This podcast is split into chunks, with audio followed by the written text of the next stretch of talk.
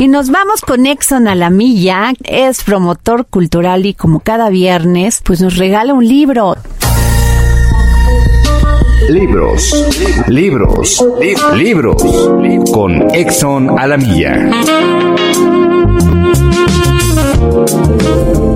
Gracias, querida Adriana. Audiencia del dedo en la llaga.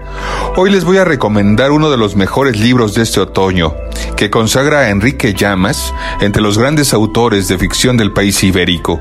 Una narración que engancha de principio a fin y se le une en virtudes de una estructura sólida y un giro absolutamente maestro que nos hacen reconocerlo como uno de los autores de mayor proyección de las letras españolas contemporáneas. Estoy hablando de la novela Todos estamos vivos, publicado por Alianza de Novelas. Madrid, 9 de febrero de 1980.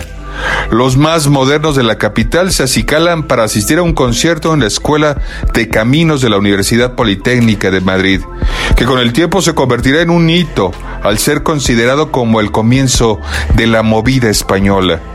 Nadie quiere perdérselo. Allí estará la joven Adela, hija de una actriz retirada y un marqués.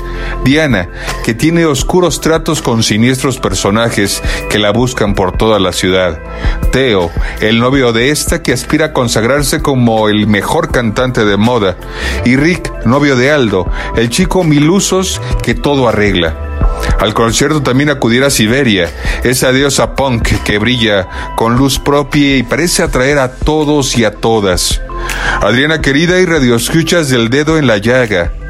A la mañana siguiente ya nada será igual. Uno de ellos aparecerá muerto en un portal del barrio de Malasaña y todos, de alguna manera, habrán perdido parte de su inocencia. Es importante señalar aquí que entre las muchas inspiraciones de este libro están los poemas de Ángel Álvarez Caballero. Un poema suyo sugirió la idea del título, nos dice el autor. ¿Recuerdas cuando estábamos todos vivos y vacilábamos de mesa en mesa, con los ojos como bolas de billar, desafiando a quien tuviera lo que había que tener para cruzarse nuestro camino? Tenemos un ejemplar de esta novela a la primera persona que te escriba a tu Twitter, Adri Delgado Ruiz. Un abrazo, Adriana. Muchas gracias.